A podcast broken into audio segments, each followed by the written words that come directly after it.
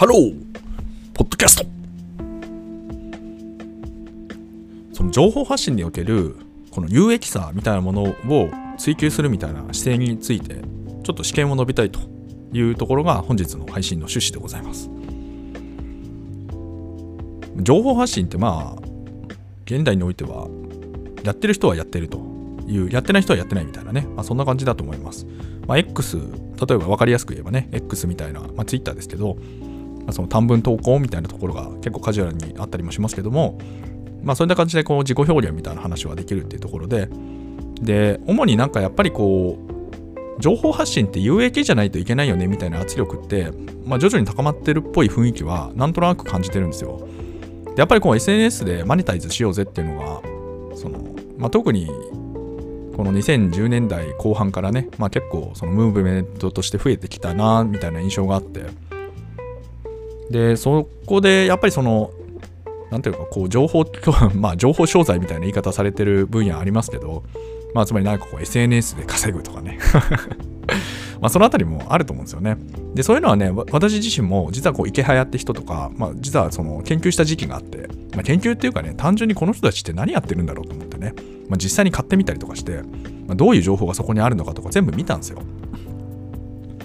でもなんかほら、外から見てても、なんか外でガチャガチャ言ってる人たちって結局何にもしてない人たちが印象論でガチャガチャ言ってるのがほとんどなんで、まあ、そういう意味だとね、あの本当にこの言論空間というか今のね、誰でもカジュアルに発信できる X みたいなああいう媒体って、まあ、クソだよねって言われてるところの本質的な部分はそこだと思うんですよね。何にもしてない、なんかもう、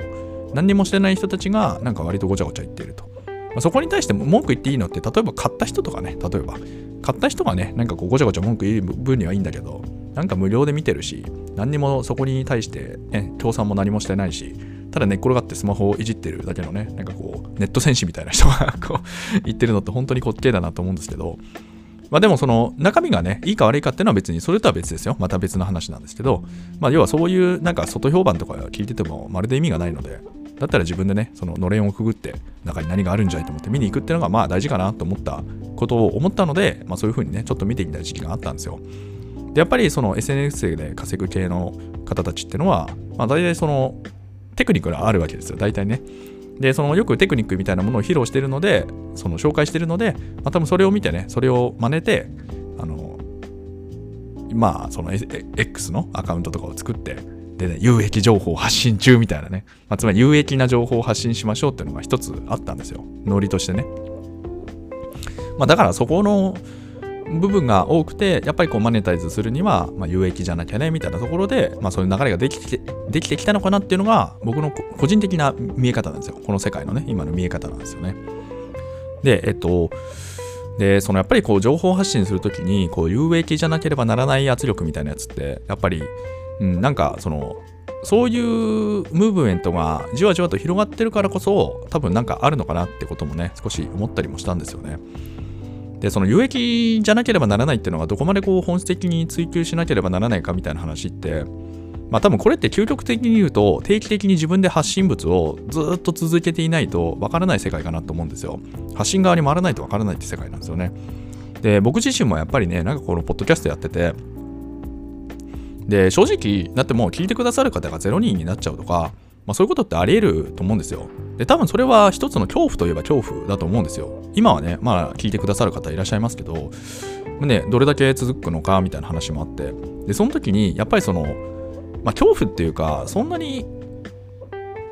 まあ恐怖とならないような構造を作っておくっていうのは大事なんですけど、まあ、それはね、自分自身がファンにな自分自身の発信物に対してファンになっておこうみたいなね、まあそういう視点なんですけど、ただ、その、なんちゅうのかなやっぱりそのなんかほら離れてほしくないなってなんかこう守りに入る瞬間とか例えばあったとした時にその時にどこに行くかっていうと多分聞いてもらう人により有益になる方がいいだろうみたいなものって一つ軸として多分存在するはずなんですよね。でそこに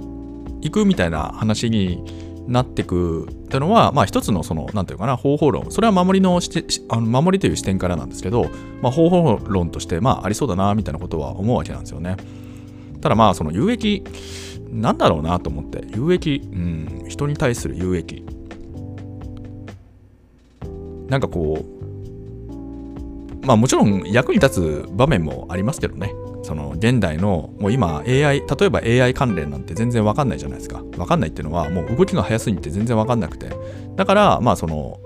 視点を追うって言った時に、まあこう有益。有益とは何かって言われると難しいんですけど、まあ有益っぽいものを出してる人がいた時に、たまたま目にして、ああ、そういう流れがあるんだねと思った時に、ふんふん、うん、楽しいねってなって、それはそれでまあ役に立つというかね、まあ、それが有益な状態なんですかね。だと思うんですけど、まあある意味でそのそのタイム、だその時間に対するコスパ感覚っていうのが、まあ、強いのかもしれないですね。つまりそれ自体をやった時に必ずなんか実りがあるっていう状態にしたいっていうところ外さないってだから外さないと同じかもしれないですね。だからその美味しいラーメン屋、美味しい、どうせ食べるなら美味しいところがいいじゃんみたいなね、そういう感じというかね。まあそういうことかもしれないですね。その時間コスパというか、それに費やしたら絶対に正解じゃなければならないみたいなね。まあもしかするとそこは結構強いのかもしれないですね。で、やっぱりその、うんで、ただまあ、そのチャット GPT 時代といいますか、うん、まあ正解は要は結構 AI さんが勝手に収集してレコメンドしてくれる時代とかになってきちゃうとおそらくまあそういう有益かどうかっていうのはまあかなりねこう有益ってある意味で結構コモディティだと思うので、まあ、結構競合する世界なのかなって想像したりもするわけですよね。でもそうした時に結局それらが飽和してくると何だろうって思うとまあやっぱこう有益とは対極にある何か対極にあるからといってじゃあそこにどのような理由があれば人が集まるのかっていうところなんですよね。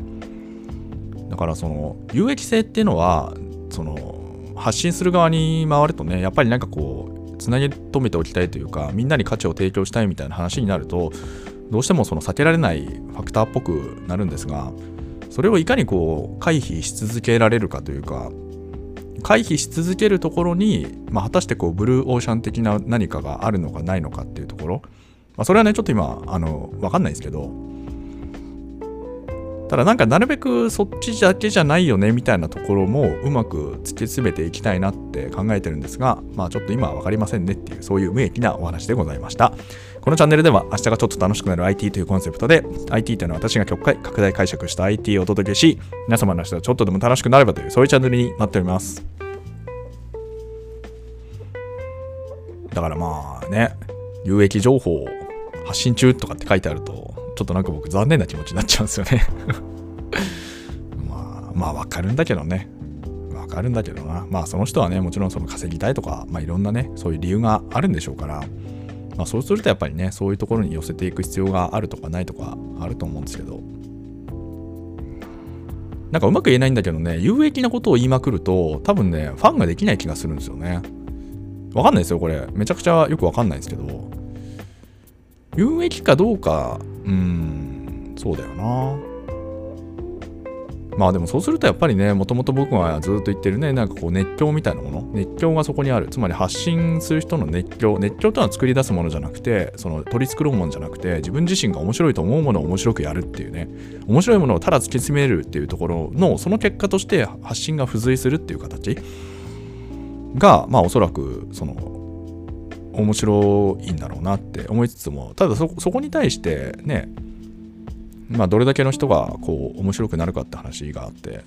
まあ難しいですね。なんだろう。マスを狙おうとするとやっぱりコモディティなのかなその有益？有益性みたいな？マス。ニッチを、まあニッチを狙う、狙いたいわけじゃないんですけどね。僕はね、単純に。まあ、意図意図してるわけじゃなくて僕はこういう自分が楽しくないと続けられないからだから楽しいところを厳選にしてるって話と自分自身もなんか自分の考えをこうやってね形式化して言語化できる。でその副次的な効果として聞いてくださる方もねいらっしゃってまあもちろんそれはそれはここまでね時間を消費していただくので楽しいものであってほしいなっていう願いはもちろんありますけどね、まあ、最終的にどうなるか分かんないですけど。でもそれも付随した上で自分で発信できるから自分の発信意欲も湧くじゃないですか。一人でずっと日記書いてるよりは誰かが読んでくれた方がねよりなんかこう書いていくってあるじゃないですか。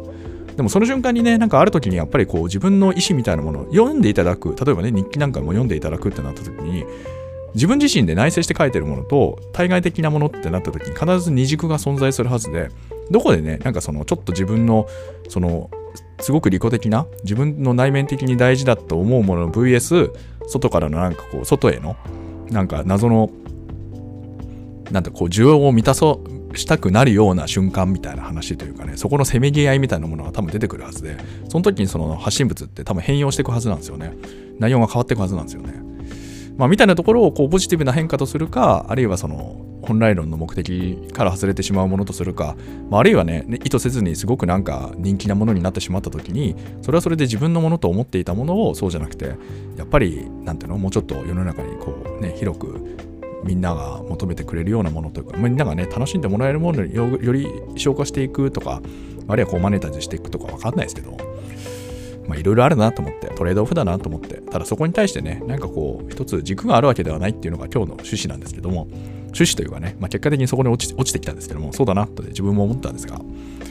まあというところですね。まあだから総じてあのこのポッドキャストはあれなんですよ。その結論がないんですけど まあ、有益かどうかはさておきね、わかんないですけど、まあ、こんな感じで引き続きやっていきたいと思いますんで、お付き合いいただける方はね、よろしくお願いいたします。それではね、皆様とまたお会いできる日を楽しみにしております。サバナイスデイ